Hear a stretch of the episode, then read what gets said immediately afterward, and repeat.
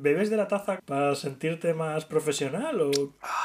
Perdona, estaba bebiendo profesionalmente de mi taza. ¿Es agua o es whisky? ¿O vodka qué? Va a ser whisky, o sea, pero ¿por qué? Manu, la- lo- cuando ves una taza, lo más normal es que preguntes si es té, es café, ¿no? O sea, pero pasas del agua al whisky. O sea, no hay término medio en tu dicotomía. No existe, o sea, el agua y luego está el whisky. Pues es vino tinto, listo. ¿Qué? Es vino tinto. El que te llevé a casa el otro día. Ah, estaba muy bueno. Oh, pues mira, mírame cómo lo disfruto. Oh, Ah, entonces era agua. No, claro, pero tampoco whisky, ¿sabes? Hay una medida entre medias, ¿vale? De, de- de gradación. No es lo mismo pasar, yo qué sé, de 0 a 40, por lo menos, bueno, pues menos 17, que está bien, ¿no? O sea, está bien.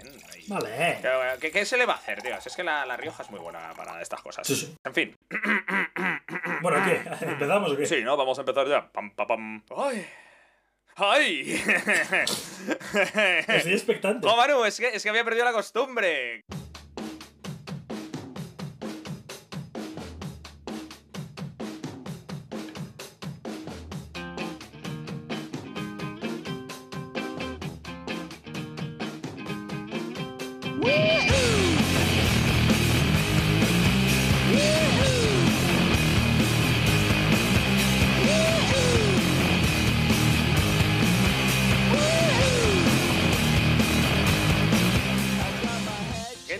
Manu? ¿Cómo estás? Muy bien. ¿Qué tal estás, Estoy Alfonso? un poco emocionado, la verdad es que tenía muchas ganas de volver a hacer el podcast, pero el original, porque llevamos entre Crusaders, este vídeo es para YouTube, por cierto, seguidos en nuestro canal de YouTube, en Instagram.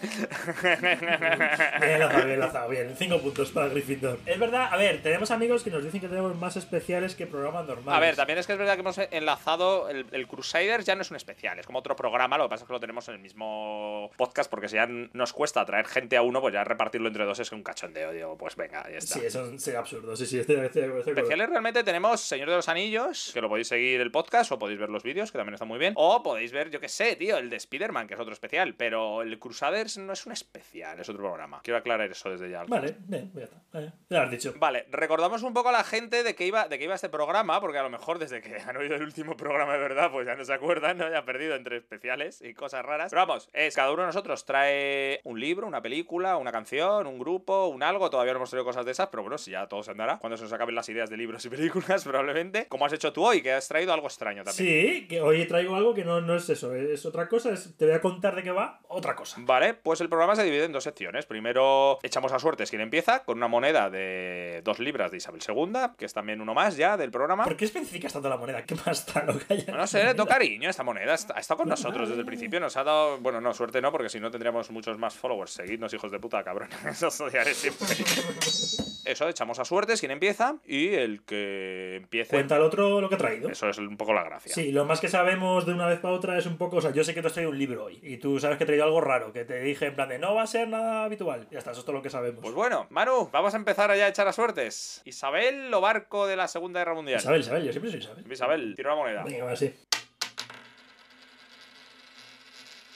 Vale. Te lo estás inventando. Inventing, inventing, inventing. Empiezo yo. No, empiezo yo, no me lo he inventado, pero. Quería, quería que empezases tú porque tengo mucha curiosidad con lo que has traído, pero en fin, voy a empezar yo. ¿Qué me has traído, Alfonso? Pues te traigo un libro que me parece un libro increíble y es también de ciencia ficción y el autor también es Sir, porque me diste un poco de envidia al traer un Sir de verdad en tu programa Muy anterior. bien. Vale, vale, vale. He traído El fin de la infancia de Arthur C. Clarke.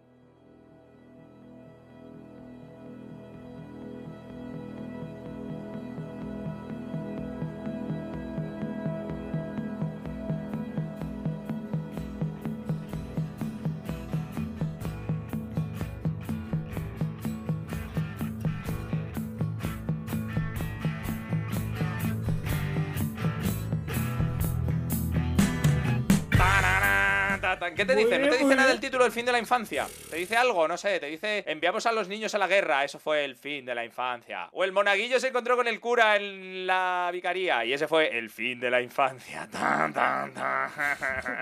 ¿A qué te suena esto? Me suena de luego a no libro de ciencia ficción. Suena a manual de autoayuda. Arthur C. Clarke te suena. Sí, es un tío muy bueno. Es el de Odisea, ¿no? ¿De Odisea? En el espacio. Ah, pero no digas así, que digo, pero te has ido a Homero. Esto sí que es una elixis, pero bueno, hacia atrás. Esto ha sido un A flashback. ver, a ver, yo no he leído nada de Arthur C. Clarke. Es como de los papis de la ciencia ficción. Es un inglés que se fue a vivir a Sri Lanka, la antigua Ceilán. Ujú, A tomarte. Cada uno tiene sus motivos. Imagínate, ¿por qué alguien se plantearía venirse a vivir a España? El clima, la comida. Por el sistema educativo, el desarrollo en investigación y los bajos impuestos. Pues yo qué sé, pues. Tío, que esto es un podcast político. Oye, cuéntame qué va. Musiquita de introducción de noticiario.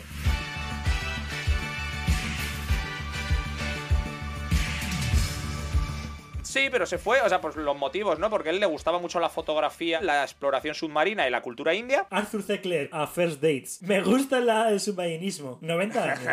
Creo que está bien, que está muy bien, claro que sí. Estoy harto de vivir en Gran Bretaña, a pesar de la comida, el clima y la tolerancia con otras razas. Me voy a ir a otro sitio. Los bajos impuestos en España son tentadores, pero prefiero la fotografía. Tolerancia tienen. Si, si, si aprueba su superioridad.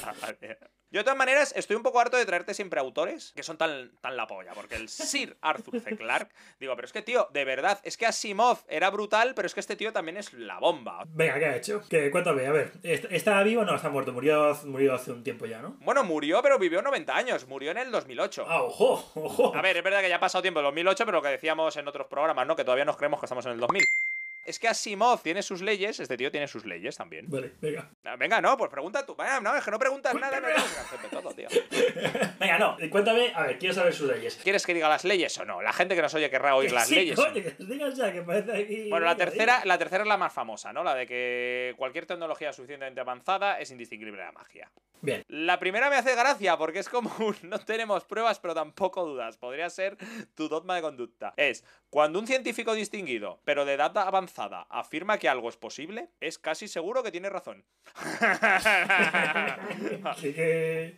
¿Es Sí, posible vale. que me ponga sacarina de azúcar? Oh, es un científico de edad avanzada. Luego es posible. claro que sí. Y la segunda es una que mola mucho como autoayuda. Esta sí que es autoayuda a tope. Es como, la única forma de descubrir los límites de lo posible es aventurarse un poco más allá hacia lo imposible. Tú. Es un poco rollo Star Trek, ¿no? Sí, un poco, ¿no? Sí. Eh, hacia lo desconocido. Sí, es como gente pijama con orejas raras, sí. Pues eso mismo. Te voy a decir sus logros, ¿te parece? Desde el colegio, Alfonso, desde el colegio. Sí. Cuando era pequeño con un telescopio casero dibujó un mapa de la luna. Tun, tun, tun. ¿En serio te acabas de inventar? No, no, no, no, sí, es verdad, lo hizo.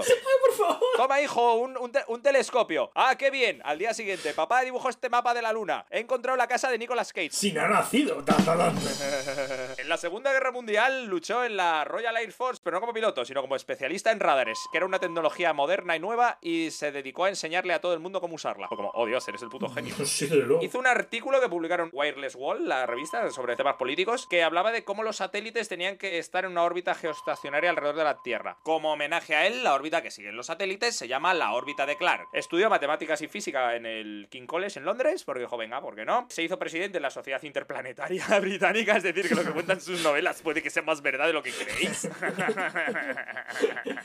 Fue nombrado Ser. Hay un asteroide que le han puesto su nombre, el 4923 Clark. Y hay un dinosaurio australiano que también lleva su nombre. Uno de la familia de los ceratopsianos, que es la de los triceratops. Y el dinosaurio se llama Serendipareceratops arthurcleike. ¿Llegará a ser más famoso que un tiranosaurio res en el nombre? Pues solo el tiempo dirá, Manu. Coño, sale, sale en Jurassic Park. En Jurassic Park coge y dice: ¡Cuidado! ¡Viene el Sidarthuractor! Serendipareceratops arthurcleike. Joder, tío, estoy impresionado de mí mismo que lo pueda decir del tirón. ¿eh? La verdad es que sí. La verdad que es impresionante. ¿Lo puedes volver a decir? No lo voy a intentar una tercera porque tal. Estás tentando al demonio. ¿A ti te gustaría que te pusieran el nombre de un Triceratops? No, hombre, no. ¿Será que pongan un Triceratops mi nombre? ¿Sabes? O sea, ¿A ti te gusta que te pusieran el nombre de un. Triceratops? Te voy a llamar Tres Cuernos, Alfonso. Oh, pues, pues vaya mierda, Manu, ¿sabes? Ay, Calla, me has entendido de sobra. Me has entendido de sobra. En todo caso, pues yo que sé, el Alfonsosaurio, pues sí, queda bien. Yo que sé, el Alfonsus... El Alfonsus Res, por ejemplo. ¿Tú no te molaría tener un Manuel Saurio? Sí, es que sí. No voy a decir que no. Me imagino como Blastoise, así como fondón, pero majo. Fondón, pero maja. Y abrazable. ¿Verdad qué pasa? De todas maneras, el puto Arthur C. Clarke. Porque más puto. Me acordé de él el otro día cuando trajiste tú el libro de La Tierra Larga, porque el colaborador de Pratcher, ¿no? Stephen Patzer, dijiste que era un autor de los clasificados duros de ciencia ficción. Eso es. Sí, sí. Pues va en esa línea. Por lo menos, digamos que es un autor de ciencia ficción que su obra se divide como en tres etapas. La primera sería en los años 50, cuando empezaba, que digamos que iba buscando como más realidades utópicas y el ser humano como una esperanza de la humanidad y estas cosas. La segunda, que es la de El ser humano como esperanza de humanidad, esa frase. la búsqueda de la utopía y era, eran como obras más humanistas y más guay. Por ejemplo, ¿tú has visto 2001? Sí, sí, sí. ¿Tú has visto 2001 con Kubrick? Eh, tan, tan, tan.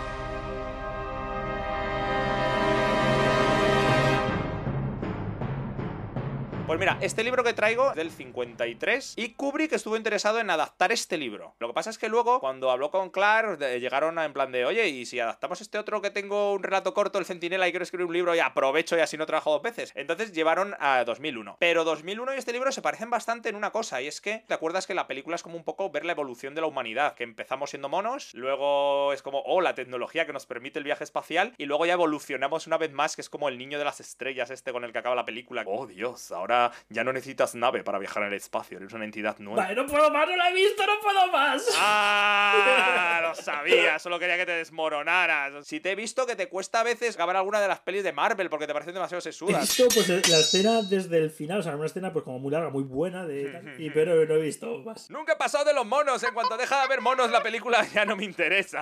Me- y me pongo a ver King Kong. Pues yo pensé que con esto me ibas a poder dar un poco de réplica de, ah, pero es como en tal. Pues no, me has decepcionado totalmente, Manuel.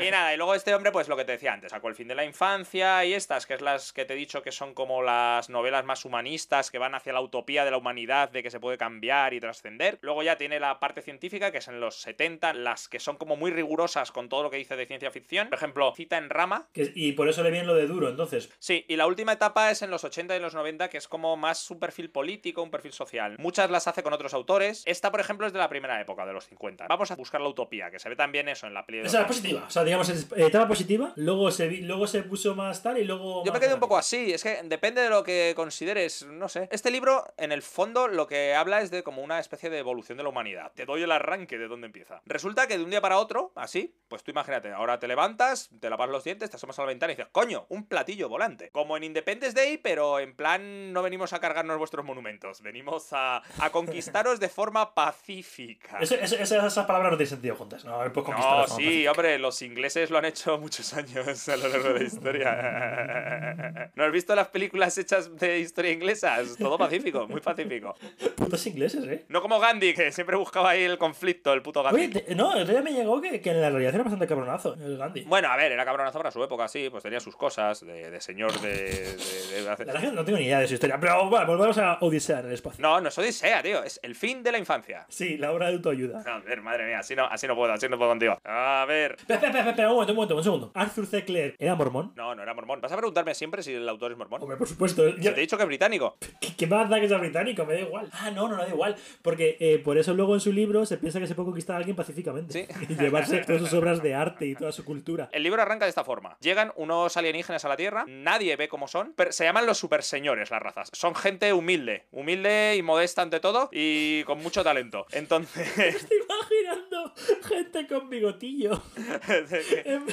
Y los alienígenas lo que dicen es, mira, hemos venido aquí para asesoraros, básicamente. Momento, un momento. Si nadie les ve, ¿cómo pueden, cómo pueden de- mandar un Usando a un portavoz, Karelen, que se comunica con el que es el secretario de las Naciones Unidas, que se llama Ricky Stonegren. mensaje? ¿Ricky? Stonegren. ¿Ricky? Ricky, sí. Como, escrito con dos Ks, como la pronunciación japonesa. Ricky. Ricky. ¿Sabes así? Pues eso, Ah. Ricky. Este hombre, cuando habla, le comunica lo que su raza quiere hacer en la Tierra a través de un cristal que el alienígena sí que ve al hombre, pero el hombre no puede verle a él. Es un, como un cristal tentado, ¿no? Un poco como las comisarías. Vale, vale. Como un poco la película esta de la llegada. Que llegaba la piba y veía como nubecillas al otro lado y no veían bien a los bichos. No, no tiene nada que ver. Pero bueno, si te hace feliz imaginártelo como referencia, imagínatelo así. Eh, Continúa. total. La historia es que esta gente dirás, ¿cómo han podido colonizar la Tierra? Sí, pacíficamente. Pero, pero, Has pasado de que están mandando un mensaje a través de un cristal de la comisaría a que han colonizado la Tierra. O sea, hay un paso en medio, ¿no? No, han, han conquistado la Tierra. Esto ya, esto de los mensajes y lo que tiene que hacer la humanidad, ellos toman el control de la Tierra y le dicen al de las Naciones Unidas cuáles son los mandatos que tienen que hacer. Para que te hagas una idea, ellos sitúan naves en todas las principales ciudades de la Tierra. De hecho, sale en Madrid en el libro. Bueno, voy, voy por partes. Ellos lo que hacen es ponen las naves en todas las ciudades, solo ponen como ley que la gente tiene que dejar de exterminar a otras especies con inteligencia inferior que hay en el planeta. Consideran que la raza humana es la especie dominante, pero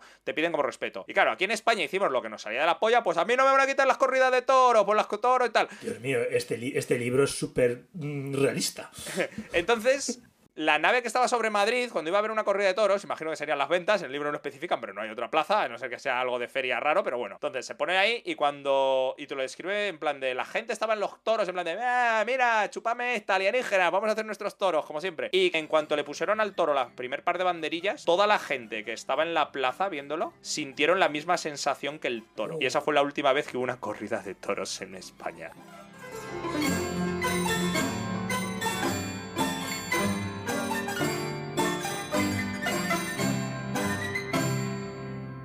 Tomaron el control de la Tierra de esta forma. Ellos comunican luego a partir de ahí las decisiones que han tomado para guiarnos, porque lo que quieren es que nosotros lleguemos a nuestro siguiente salto evolutivo. Como lo que pasa un poco en 2001, con los monolitos y con todo. No lo has visto, pero el que nos haya oído lo haya Bien, visto lo entenderá. Un, un inciso, un inciso. Eh, hay, o sea, la novela da, hay una elipsis, ¿no? Entre que llegan, enseñan un poco su poder y que son los ambos. Porque, hombre, el siguiente paso lógico, siendo humanos, es atacarles con lo que tenemos. Hay una, hay una elipsis, pero no donde dices tú. La novela empieza con ellos ya habiendo tomado el control de las principales ciudades de la Tierra, con su colonización pacífica. Y está hablando con, o sea, el protagonista de, de los primeros capítulos, secretario eh, Stone Green, está hablando con él y le hace una petición al, al super señor, a Karelen. Le dice, oye, es que la gente, como no os habéis dejado ver, todos quieren saber qué aspecto tenéis. Y el super señor este le dice...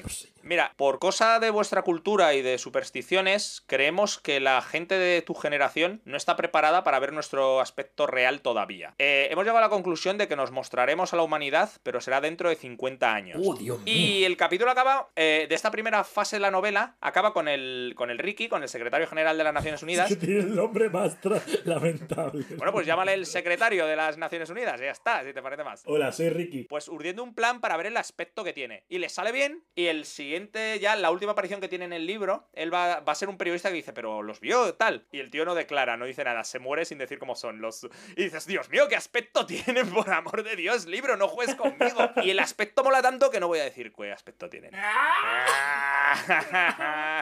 Pero es brutal cuando aparecen y te los describen, dices, no puede ser. Yo me puse a aplaudir, dije, pero ¿cómo eres tan genio, Arthur C. Clarke? Solo por esto, o sea, el resto de la novela me da igual. Quiero. Sí que lo has vendido bien, ¿eh, Alfonso? Sí, sí, sí, sí, sí. Digamos que el, el objetivo de esta raza es una raza que se supone que ellos ya han ayudado a otras razas a dar el salto evolutivo, ¿no? Que es como en el universo hay una supermente que haces que todas De las... los super señores. Todo es súper todo aquí. Todo es súper aquí. Arthur C. Clarke no anda... Es, es como tú con el agua y el whisky. Pasa de nada a todo. Arthur C. Clarke es así. Si no entiendes cómo es Arthur C. Clarke... De Kiki o Sí. Ricky o como se llame a super Total, señores. el secretario de la ONU ya luego cambian de personajes y son otros personajes humanos. Pero digamos que el objetivo de esta raza es que la Tierra sea pues un sitio pacífico y perfecto, pero en la novela se dirime un poco la cosa de, de que van a hacer una nueva generación ya, los niños que ya son como el siguiente salto evolutivo, que tienen poderes mentales y cosas así. Aquí hay otro salto, no entiendo. Si tengo un bebé cuando nace esta, cuando me No, esta gente ha venido, nos ha ayudado a evolucionar. Es un salto de verdad, no es un salto solo moral o tal. Es un salto que se ve a nivel físico. Luego llega una generación de niños que nacen Los X-Men. como los chicos del maíz, pero bueno, empieza a plantear que estos niños tienen esta serie de capacidades mentales más avanzadas, pero se pierde un poco la individualidad. Y la novela juega con esos conceptos. Un poco lo que, me- lo que decimos del ansible y las mentes colmenas, por alcanzar la grandeza tienes que perder la autonomía de individuos. Es como el megacomunismo universal. Los super señores son comunistas. Super señores son super señores. ¿Para qué vas a ser otra cosa que no sea un super señor? ¿Hay super Creo que no. No, porque te ponen, bueno, te plantean los de la raza, pero no, la verdad es que leyéndola nunca te lo planteas. Te, te ponían, oh, es otro super señor distinto. Ya cuando se muestran, es que mola, porque hay una escena como de un guateque que están ahí, oh, mira, un super señor. Y el super señor ahí, hola, ¿qué tal? Pero no es el, el- el- no es el super señor original. Pero ya, claro, ya cuando ves a un super señor en un guateque, pues como que ya el misterio se pierde un poco, ¿no? En la nueva. Dices, bueno, pues, se me acaba de caer. de repente es como, oh, mira un super señor, ¿qué tal? Y el tío, hola humanos, ¿qué tal? ¡Ey, ey, nena, ¿qué tal? Digo, oh, super señor, no me diga eso. ¿Son super seductores? No, son solo super señores.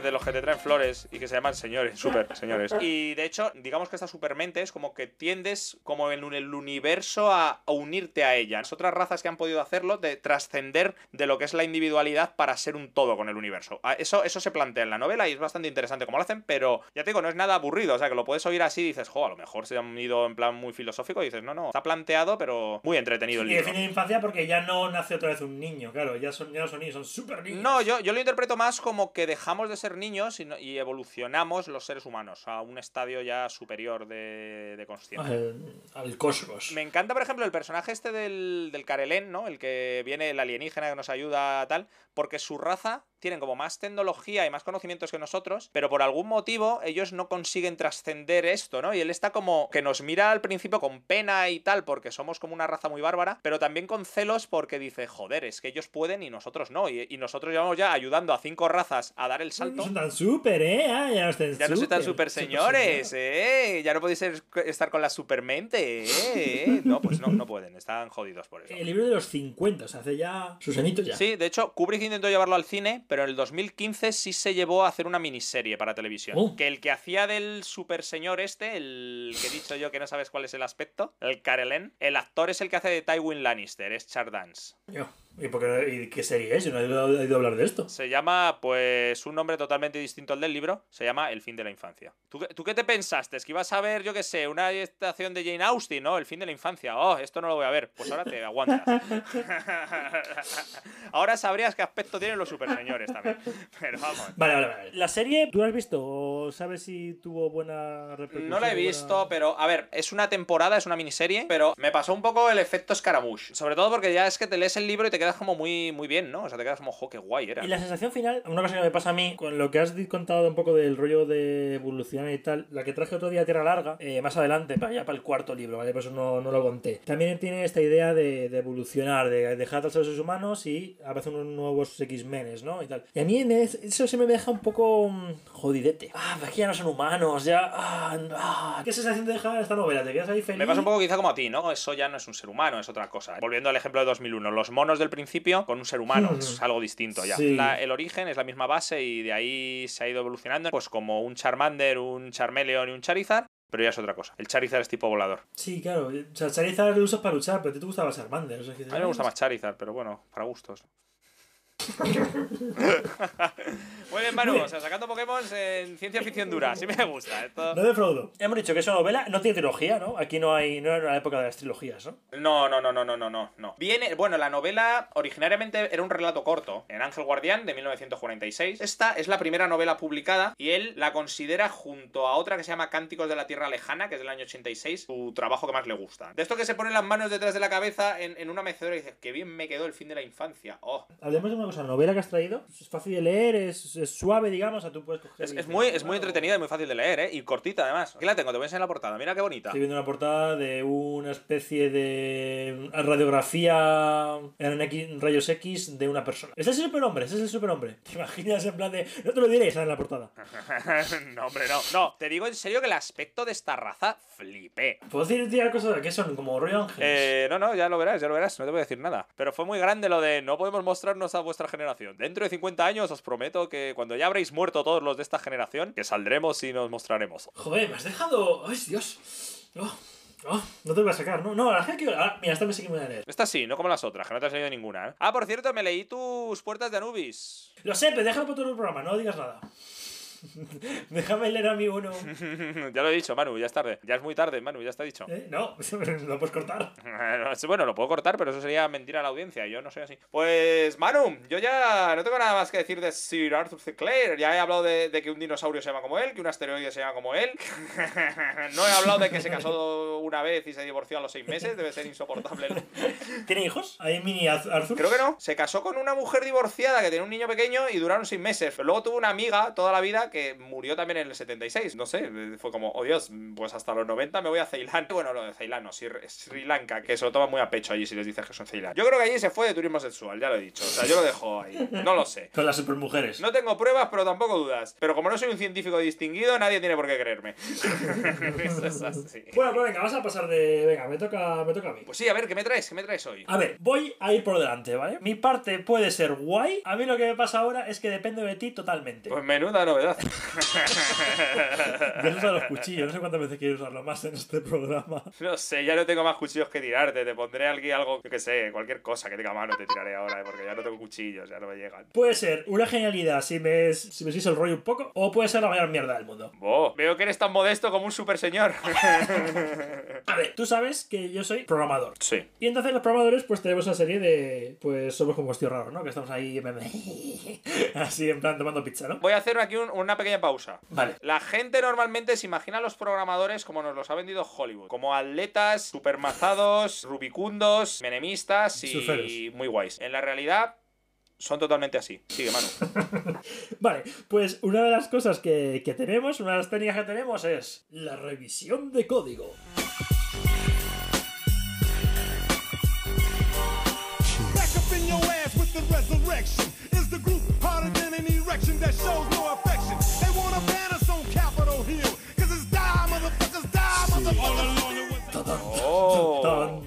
Tan, tan, tan, tan. ¿Qué es un código? El que tengo. No sé, no sé, no sé hacerla. ¿Hay una rima con eso? No, yo me pregunto qué es un código, porque me digas que es un código. Ah, pensé que estaba de broma, como siempre estás de broma. Sí, estoy muy serio, me interesa mucho la. la ¿Qué era lo que llamabas? Revisión de código. La revisión de código. Motherfuckers. Tan, tan, tan, tan. ¡Oh, Dios santo! ¿Qué es una revisión?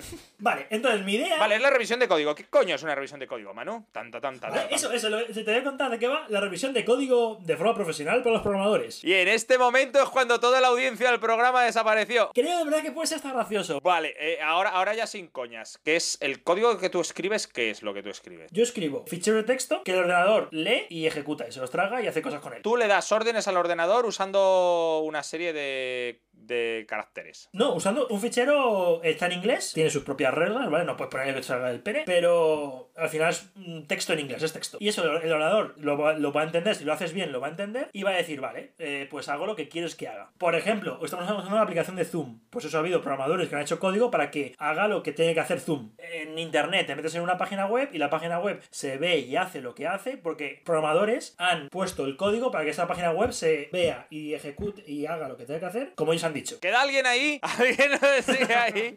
¿Alguien estáis? Hola. No me dejéis solo ahora. Hijos de puta. Bueno, vale, vale, sí, entonces. Esto, esto, esto, estas órdenes que tú. Son comandos que tú le metes a un ordenador para que haga cosas. Sí, ya está, eso es. Y yo que pensé que venía con ciencia ficción dura. Tú vienes con realidad dura ya directamente. O sea, esto como venga a tope. Que no, confía en mí, a ver, que, que puede, que puede quedar guay, de verdad. Contar algo que yo, en principio, pues no tienes por qué saber la gente, en plan de algo de mi trabajo, es como, pues, ¿qué estás contando? Pero te lo voy a contar a ti como si estuviéramos hablando de hacer un guion de una peli o de un capítulo de una serie, y entonces yo creo que puede estar guay, ¿vale? Puede ser gracioso. Vamos a, hacer un paralelismo, una metáfora entre el código que yo tengo que escribir, que al final son, es texto, y el guion de una serie o una peli. Entonces, imagínate que tú y yo somos eh, guionistas de una serie. Me va a costar imaginarme en ese papel, sí. Elige una serie o una peli, venga, algo así. Elige algo. Vale, venga. eh, mm, va a ser el guion de El fin de la infancia. No, alguna mala, una mala, alguien que haya visto algo, o sea, algo así, venga, algo de Una ahora. mala, joder, no sé, venga, venga, ¿cuál quieres? Una que hayamos visto, venga, Eragon, que no la ha visto nadie. Y así nadie va a pillar la referencia. No, por Dios, eso es terrible. Vale, somos los guionistas de Star Wars, de la última, de la última trilogía de Star Wars. Venga, ¿Vale? venga, compro. Venga, vale. Compro. Ok. George Lucas, te salvas. bueno, venga. El código va a ser el guion que nosotros vamos a ir haciendo, ¿vale? O sea, es nuestro trabajo. Nuestro trabajo es hacer el guion de esas pelis. Y entonces aquí entra una cosa y es que no lo hace un solo guionista. No sé, en la vida real no sé si hay muchos guionistas o no. Sí que habrá un equipo, ¿no? Entiendo. Aunque Sí. luego ponga un tal, habrá un equipo de guionistas. Sí, depende, depende de cómo se trabaje. Si es un proyecto pequeño, probablemente haya uno. En Hollywood, pues tiene la costumbre de estar el guionista, un tío que retoca el guion, un tío que está solo para los diálogos. Perfecto, perfecto. Otro tío, el script doctor, que es un tío que de, oh Dios mío, este guion es una mierda, llamemos a este tío a ver si lo puedo arreglar. Perfecto, perfecto. Eh, Este equipo somos nosotros, tenemos también colegas guionistas. Nosotros somos el que arregla el guion. No, somos mierda. uno de ellos. Y entonces, la idea es que yo eh, voy a escribir el guion de una escena, por ejemplo, ¿vale? No, no de toda la película, pues digo, vamos a hacer- voy a hacer la escena en la que Rey se... mm, Manu, ¿Qué? para un momento. ¿Qué? Es que estaba entrando ruido. No sé si lo oías tú o no. Es que hay un helicóptero encima de mi casa. Hay un helicóptero. Sí.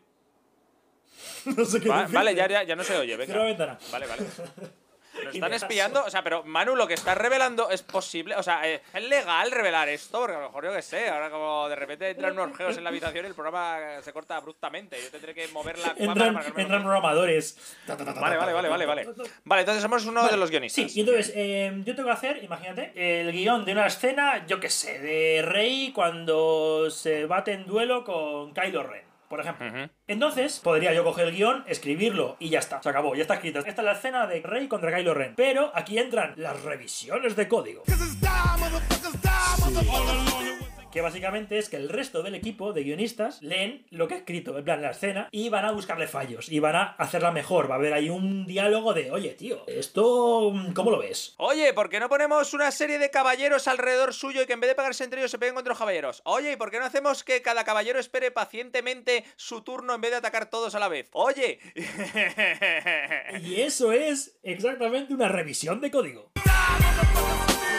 Bueno, pues, pues bueno, la has pillado perfectamente. Entonces, la idea de las revisiones es mejorar la escena que yo he escrito. Yo he escrito una escena, pues tal, o sea, lo habré hecho lo mejor que sepa, pero luego llega otro, llegas tú, en plan que dices, tío, eh, ¿no te das cuenta que Rey en la escena anterior le habían pegado un tiro y aquí no le pasa nada? En plan, y entonces hay que buscar incongruencias eh, o cosas así que no funcionan bien, pues la idea es eh, buscarlas, encontrarlas y arreglarlas. Tengo una pregunta, Manu. ¿Solo una? Normalmente el que meta mano tanta gente ayuda a mejorar el código o hace que sea peor. Sí, pues aquí pasan pues, cosas interesantes, ¿vale? Que es lo que vengo a contar hoy. Entonces, a ver, ¿qué pasa con el código, las revisiones de código? Que creo que es lo que pasa con las revisiones de guion que espero que existan. Existen, ¿no, Alfonso? Esto que estoy contando. Sí, no, existir pueden existir. Otra cosa es que sirvan de algo, pero sí. Bien, bien, bien. La idea de la revisión de código es encontrar cosas muy, muy jodidas. Incongruencias en el guion. Que dices, joder, la escena anterior ha pasado no sé qué y en esta escena no puede. O, o, mm, este personaje no se está comportando con la psique que le hemos estado dando durante tres películas. No tiene sentido esta escena. Ese es el objetivo, eso es lo que se busca arreglar. Que eso no ocurra. La realidad es que la gente en las revisiones de código se fija en los detalles más tontos. En plan de, oh, oh, oh, ¿te has dado cuenta que eh, llevaba a la izquierda un pequeño colgante en vez de a la derecha? Menos mal que te lo he arreglado. Cuando se quedan las cosas gordas fuera. Y eso es exactamente lo que ocurre con los guionistas. Exacto. E- Eso, eso pasa desapercibido, normalmente, esas cosas gordas que dices, esas congruencias que dices, tronco, nadie ha revisado esto. La idea es evitar que eso pase, pero la realidad es que eso pasa y... Me estás diciendo que la gente que revisa los códigos es como gente que no ve el conjunto, solo se detiene en el detalle absurdo. Sí, eh, nos suele pasar, ¿vale? Es una muy buena cosa la que dices. Es como la metáfora de mm, el que se fija en la hoja no ve el árbol, el que se fija en el árbol no ve el bosque. Pam, pa, pam, pam, pa, pam, pam, pam, pa, pam, Sí, pam, pam. oh, oh, oh, Arthur C. Clarke. Esta es la cuarta ley, eh. no vale. Sí que pasa, y hay como reglas, cosas que hay que seguir, ¿vale? Para que esto no se vaya de madre. Es como las de Clero Asimov, las tres reglas del código de programación. La primera regla de la revisión de código es que nunca se habla de la revisión de código. ¿Van a matarte por hablar del código? ¿Quién? ¿Quién me va a matar? Has hablado del código, pero chicos, chiquetes. ¿Y qué reglas? Yo podría coger y poner a revisar, rollo, eh, chavales, revisadme todo el guion de toda la película. Revisadme esta, pam, línea de código. Revisadme toda la película. Y eso eh, la gente te dice, no, tío. Entonces, una cosa que, se, que hay que hacer es revisar pequeñas escenas, pequeños cachos. No, no a tus compañeros les dices, eh, aquí está toda la película 7. Dale un ojo y me decís para mañana. Un momento, revisáis por sectores. Sí, cachitos, como, como si fueran pequeñas escenas. Volviendo a tu ejemplo del guion. Sí. Es como revisar un guion dividiendo el guion en escenas y darle cada escena a un guionista, decirle reescribid lo que queráis y luego al unirlo esperar que todo salga bien. Eso es como el ejemplo de los monos escribiendo con una máquina de escribir, lo que hacéis vosotros. entonces. Has escrito muy bien cómo se hace el código hoy en día, la verdad. la verdad. Lo hacéis así, pero luego esos códigos cuadran, ¿no? Lo que hace uno no afecta a otro. Pregunto. Eh, sí, una, una de las cosas de la revisión es ver que, que caiga bien. Vale, imagínate ahora, el programa en sí mismo va a ser como la película o la saga y tienes pues unos personajes que tienen una personalidad. Yo me estoy imaginando que llegue el super señor y os diga, hola, soy un alienígena modesto y he venido a deciros cómo tenéis que hacer vuestro trabajo. Vais a trascender y así dejaréis de ser programadores individuales para ser una mente programadora, una ansible colmena que haga el código. Entonces, oh, qué bien, oh, y ahora yo no puedo trascender y os miraré con envidia. Oh, Oh, qué malo eres, super señor. O sea, algo así, más o menos. Sí, volviendo a tu pregunta. Yo no he preguntado nada. Ah, sí, sí he preguntado, es verdad. Sí, sí he preguntado. imagínate que tenemos una serie y la serie ya tiene dos temporadas. Dos temporadas, yo qué sé, Juego de Tronos. Los personajes pues han tienen una personalidad, tienen ya un recorrido, ¿no? Y tienen ya como cosas lógicas y tal. Podríamos Y decir que un programador ha cogido las personalidades de Varys y Meñique en las cuatro primeras temporadas y otro programador ha cogido su personalidad en las cuatro últimas y, y luego tenemos lo que tenemos? Pregunto. No tengo pruebas y tampoco tengo dudas. Vale, bien. Vale, sigue, sigue, sigue, sigue. Sí, y entonces llega la gente, los, los CEOs, los, los, los jefes, chavales, tenéis que hacer la nueva temporada, la temporada 3 de Juego de Tronos. Alfonso, tú dedícate, eh, programa, escribe las escenas de lucha. Tienes una escena de lucha en el capítulo 1, en el capítulo 5, en el capítulo 8. Y tú dices, venga, va, vale. Tú tienes que hacer las escenas de Brienne de Tarth, ese personaje. Lo conoces muy bien, así que lo harás muy bien. Tiene escenas en, la- en el capítulo 1, el capítulo 3 y el capítulo 4. Y yo, yo me quedaré con las escenas de Meñique. Entonces, con esta metáfora de Juego de Tronos, sería un poco así. Un programador quizá está más versado. Ojo, versado. ¿Sabes lo que también está muy versado? que me las dejas a huevo, mano. Voy a hacer un diccionario de, de rimas tontas, Alfonso. Hombre, todo lo que acabe en nado no lo digas. Ote tampoco recomendable. ¿he dicho muchos vales? Yo antes he dicho Oh. algunos, se me ha escapado. ¿Cómo que se te ha escapado? ¿Quién se te ha escapado? Eh, lo que tengo aquí colgado. A ver, Manu, que no puedo estar editándolo todo, ¿eh? Venga, vamos a centrarnos. Entonces, volviendo a esta metáfora de Juego de Tronos, va a haber un guionista que se dedique a un personaje. Hay otro que, en vez de personajes, quizá puede ser que se le da mejor eh, escenas de acción. A otro se le da mejor enganchar los episodios. Y es como, soy el amo haciendo los cliffhanger finales de los episodios. Entonces, y luego, todo junto, conseguimos la temporada. Y así como funciona el código, amigos. Por ejemplo, en una serie, los sí. showrunners son los que van a ver qué se va a decir en la temporada. En programación, el showrunner se llamaría entonces arquitecto. Seguramente, depende de la empresa, pero bueno. Ah, vale. Sí. Es el que organiza un poco todo el esquema de lo que es la temporada. Sí, tiene como una, una visión un poco más global de todo, ¿no? A ver, no tiene por qué haber. De hecho, yo no trabajo en arquitectos, pero bueno, en general son Luego ya tendríamos a alguien que se ocuparía un poco de las tramas, un poco más a grandes rasgos. Y luego ya es lo que dices tú, ¿no? Tienes a lo mejor guionistas que están más especializados en escenas de diálogos, otros que son más de escenas de acción, también, pues como los directores. O sea, ya extrapolando más de allá del guion. Esto se lo damos a un director que se le da bien este tipo de escenas Esto a Samalan. y ya lo vas completando. Y eso es lo que hacéis entonces. Sí, entonces, un inciso que ha dicho una cosa muy interesante es que, igual que los guiones, hay uno que se da mejor quizá a las escenas de acción. Entonces, seguramente eh, te presente el guion o el escrito de las escenas de acción. ¿Qué pasa? Que al final, el que ha puesto el no- normalmente va a ser el que tenga la última palabra, ¿no? De se llega a acuerdos, pero al final alguien tiene que tener autoría, al final, ¿sabes? Y hay egos entre programadores, como puede haber egos. Mogollón, mogollón. Soy el David Mamet de la programación, hijos de puta. ¿Por qué hablas así? Pues porque me creo mejor. Si eres de Teruel. Sí, sí, sí, sí. Una cosa que pasa mucho es que cuando se critica algo, es muy normal. eh, Yo eh, pongo el, el cachito de guion que estoy escribiendo, es decir, el cachito de código que estoy escribiendo, y alguien va a encontrar fallos. Y normalmente esas críticas, es verdad, nos pasa mucho, nos tomamos como algo personal. Como, ah, está criticando mi esfuerzo y mi trabajo. Lo tomáis a lo personal porque os he dicho, es mi código, ¿vale? Y mi código o mío de nadie. No debería pasar, pero a veces nos pasa. Os ponéis posesivos con vuestros códigos. Eh, no debería pasar, pero a veces pasa. Si alguien te toca el código, es como si te tocaran los cojones. Pues depende, o sea, puede pasar, sí, como todo. Pero luego se puede ser un programador respetado. En la programación es como, oh Dios santo, es Mr. Hoderberg. Oh, es el super señor de la programación. Pues te voy a decir, mira, una cosa que me pasó eh, hace ya mucho, eh, en un trabajo que estaba yo de becario, me acuerdo que hubo una vez, apareció un tío... Mano, ¿estás usando el podcast como si fuera el diván de un psicólogo? ¿Está- ¿Estás convirtiendo el podcast en un gabinete de autoayuda? Pregunto. Eh. Me conté una anécdota personal que a tu pregunta, que está graciosa, hombre, que déjame contarla. mira. Vale, vale, vale. Yo una vez estaba ahí de becario llevando cafés y entonces apareció uno muy grandote, así, en plan, de- y con un aura de... Oh, tal. Y la gente llamaba el gordo de Android. Eso en el mundo de programación como un nombre que evoca respeto. juro, esto es real, ¿vale? y por lo que se ve era como el, el amo del universo. No puede haber nadie que sea el amo de nada que le llamen el gordo, ¿sabes? O sea, la gracia un poco. De hecho, lo, que pasó... a los demás que les llaman el cebón. Oye, cebón, el cebón de Windows. Oh, soy el gordo de Android. Respeto, gordo. Y es como, joder, y esos demás que nos. O sea, es el gordo. No sé, esto es real, esto yo, o sea, yo estaba ahí en plan de, oh, ha pasado, era el gordo de Android. Oh, Manu, no Manu, sé. mira, todavía puedes verle porque aún no ha desaparecido del todo. No se llama el gordo por nada. Un año después, no sé por qué Murió de un infarto y, y- y los otros programadores se comieron sus restos ahí. El mundo de la programación es muy cruel. No, escucha, un año, un año después alguien tenía una duda de Android Y entonces yo como me acordaba de... Y digo, ah, pues se puede preguntar al gordo de Android. Y alguien dijo, ya no está gordo.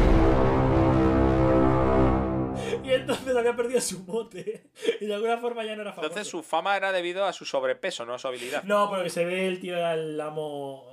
No sé, no sé, jamás, jamás nunca hablé. Nunca, Nunca hablé me dejaron acercarme sus guardaespaldas y todas las groupies que le rodeaban. Sí, me imagino perfectamente. Es el día a día del programador. Séquitos, adláteres, intentando eso, aprovecharse de la fama. Están actores por encima de ellos, futbolistas y por encima de ellos, programadores. Y por encima de todos, el gordo de Android. Eso, eso es así, la escala de poder. Vale, te has metido un mogollón conmigo y, tienes- y tengo un montón Hombre, Manu, de... no es para de- menos, cabrón. Sí, o sea, para- Espera un momento, pero ¿te has enterado de qué va? ¿He conseguido explicarte de qué va? ¿Algo que no sabías antes? Yo el problema que tengo es que lo que no sé es a dónde quieres llegar con esto. Es como que has revisado una parte del código, pero no has llegado a presentar el código completo. Ah, vale, vale. Tú me has dicho cómo funciona esto, que somos los guionistas, que hay un código que se divide en secciones, cada programador es un trabajo de equipo, Vale. pero que al final hay egos de cada uno perfecto. y que hay algunos que, pues que no sé, que se supone que son profesionales, pero tampoco sé muy bien por qué desarrollan la fama de profesional. Entonces esto se queda como que no hay un final. No entiendo nada, Manu. Bueno, pues al final lo que pasa es que, vamos a poner el ejemplo del guion. Yo he sido de escenas de acción, he puesto una escena de acción y tú me has visto los problemillas tontos, pero no has visto las grandes incongruencias. Pues veo cómo encajarlo en plan de, uh, es verdad, tiene que usar la espada con la mano derecha, porque en la escena, en la temporada anterior le hicieron un corte en la mano izquierda. Déjate de hostias, ¿qué ocurre? Nada, eh, entonces, eh, pues cojo todo lo que me has dicho y arreglo cosas, otras no, lo hago un poco a paño y entonces ya se queda así la escena. Vale, y... Y ya está, es un proceso, no sé. ¿Te he contado algo? ¿Y ahora qué hacemos? ¿Le recomendamos a la gente que aprenda programación? Chicos, es súper interesante, programad, vais a ver cómo os lo divertís. Y ahora que te pregunto yo, y Manu, ¿y se hace pesado lo de programar? Cualquiera puede hacerlo, sí, sí, cualquiera. Cinco años de carrera, como, hola amigos, voy a, voy a poner bros de, de, de Vircomanía. Hola amigos, hoy os voy a enseñar a programar. Mira, acabamos con una nota media de más de notable. Nos metemos seis añitos de ingeniería, que la podéis sacar en más tiempo si sois un poco zotes. Luego, os metéis en una gran empresa y cuatro, hacéis vuestros códigos. Y ya está, el que no tiene un código es porque lo quiere. O sea, pero ¿qué mierda es esta, Manu? O sea, lo que pasa es que, o sea, me has contado esto, pero no acabas en ningún sitio. Y eso es lo que hago. Ah, bueno, es como, pues yo me pongo en Pornhub y, y me masturbo, y eso es lo que hago. ¿Y qué? O sea, pero ¿qué, ¿y qué moraleja tiene esa historia? No entiendo nada. No, hombre, pues a ver, pues que, que- a ver, ahora, ahora ya sabes que mi trabajo es muy parecido al de un guionista. Pero, pero el mensaje de esto que es que el mundo moriría sin programación, No. o que la unión hace la fuerza, o que el hombre no sabe compartir, no sé, ¿cuál es el mensaje de todo esto? No entiendo nada, Manu, de verdad. O sea, me cago en tu puta vida.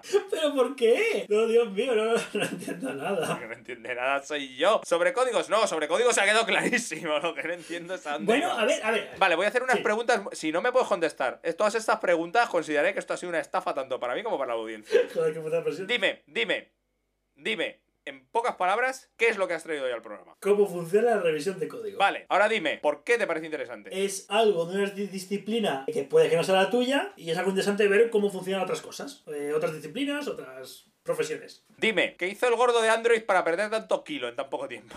Tengo entendido que una dieta keto. ¿Qué es una dieta keto? Eh, eh, ¿No es la que esto usado proteínas y el hígado se jode mongollón y no puedes tomar fruta? Son esas, ¿no? ¿Sabes lo que es la dieta keto? ¿Qué es la dieta keto? Algo mucho más interesante que la puta revisión de Enhorabuena, Manu, lo has conseguido.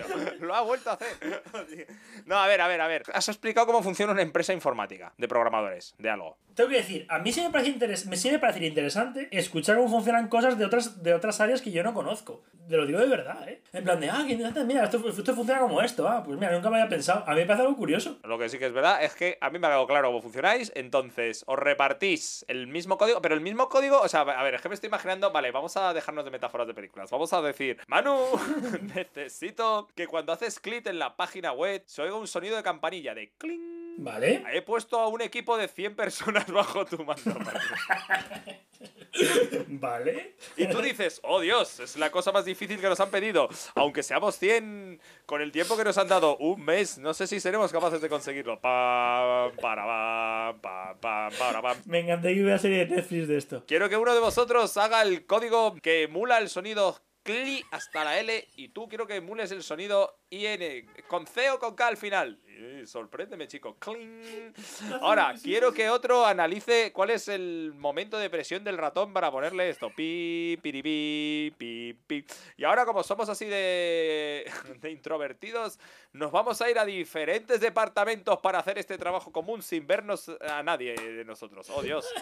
Prometo, si algún, si algún programador está escuchando esto y queda a estas alturas, prometo que Alfonso no tiene ni idea de, de nuestra, de, nuestra, de nuestra área. O sea, es increíble lo que Luego, mientras estáis en gabinetes aislados los unos de los otros, os empezáis a enviar mensajes por el WhatsApp que habéis instalado, un WhatsApp de estos al ordenador, de ja, ja, ja, mira lo que estoy haciendo. Total, que cuando os dais cuenta que han pasado de las 8 horas a lo mejor 6, decís, mierda, si me he dedicado a, a- a hacer WhatsApp y a enviarnos memes y no hemos currado una mierda. Oh Dios, pero me he escuchado toda la discografía del último gran cantante mongol vivo, Ulan Dator, por ejemplo. Y dices, oh Dios, ahora tengo que ponerme, ahora tengo que ponerme a currar. Oh Dios, no puedo acabar antes de la hora de salir y voy a echar más horas. Y así mi jefe verán que soy más dedicado que los demás. Pero todos han pensado lo mismo, entonces todos os quedáis en los habitáculos, día y noche, sin salir, durante el mes que dura el hacer que el clic del ratón se oiga cling al darle a la página. Y luego llegaréis y cuando el jefe lo vea, verá que al darle cling, es que es un cling más como de brindis. Yo quería algo más de como campanilla, ¿no? O algo así, ¿no? Que es lo que pasa también en, en- en audiovisual, con la publicidad y esto, que te llega luego y dices, es que esa manzana es demasiado golden. Y tú, pero hijo de puta, no habías especificado. He puesto una manzana cualquiera, pero porque no se ve. Pero bueno, venga, vale. Y lo tenéis que cambiar todo. Y, pero eso hay que volver a gastar todo el dinero, todos los recursos y todos los medios en volver a hacer eso, ¿no? Como, pues sí, como un rodaje, la verdad es que es lo mismo. Yo, yo creo que todos los trabajos al final son lo mismo. Tú haces lo mejor con un montón de recursos malgastados para hacer luego una puta mierda que no es exactamente lo que te han pedido, pero que si cuela bien, pero como si al final no cuela, luego el jefe te iba a dar igual aunque lo hubieras clavado porque te lo iba a cambiar entero y luego lo tienes que volver a, a- a echar todo ahí a esto, ¿no? Y al final el cliente dice, mira, creo que es mejor que no se oiga clean y ya está. Y, y al final no hay nada ya. Creo que al final no voy a tener página web, dirá el cliente, de pero hijos de puta. o sea, algo así es entonces el trabajo de programador. Increíble, increíble. Es exactamente mi día a día. Pues es lo Eh, mismo que en el cine, tenía razón mano y hemos demostrado que era exactamente lo mismo. Ay, muy bien. Pues ya está, ahora que vemos que... Vale, este programa yo creo que sacamos muchas conclusiones. Uno, que es- las leyes de Clark son aplicables a tu trabajo. A. Cuando el gordo de Android, que es un científico distinguido, ¿no? Pero de edad avanzada, no sé si es de edad No, avanzada, claro, pero es distinguido. Y es el gordo de Android, no hay, nada, no hay nadie mayor que él. Entonces, dice que algo es posible, probablemente sea verdad. Entonces, para descubrir los límites de lo posible, en este caso sería ver cómo 100 personas durante un mes no salen de la empresa sin, sin dormir, pues es que ir un poco más allá de, de lo que es posible, ¿no? Entonces eso también se cumple y cualquier tecnología lo suficientemente avanzada es indistinguible de la magia, como habrán comprobado un montón de personas que nos están oyendo y dirán, esto me suena como un conjuro en anameo, que no entendemos nada, pero es todo perfecto. Bravo, y hemos unido el programa y unificado. Alfonso, te has tirado un triple. Exacto, lo he hecho. ¡Hala! ¡Adiós todos! Increíble. Yo ya, yo ya no sé, yo ya no sé qué decir, Manu, despido y tú, y, y recuerda, di, di todas las cosas de, de citas y de esto, yo ya no tengo más preguntas, yo ya no puedo más, o sea, yo creo que ya no me quedan dudas de... Recordar a la gente que nos pueden seguir en Spotify, y Vox, y Instagram, y Facebook, y YouTube, y en la página web cuentomequeda.com. Y si habéis aguantado esta absurdidad que he traído hoy, prometo traer cosas más normales a partir de ahora. Sí, por favor, ya no lo pido por la gente, lo pido por mí, ¿vale?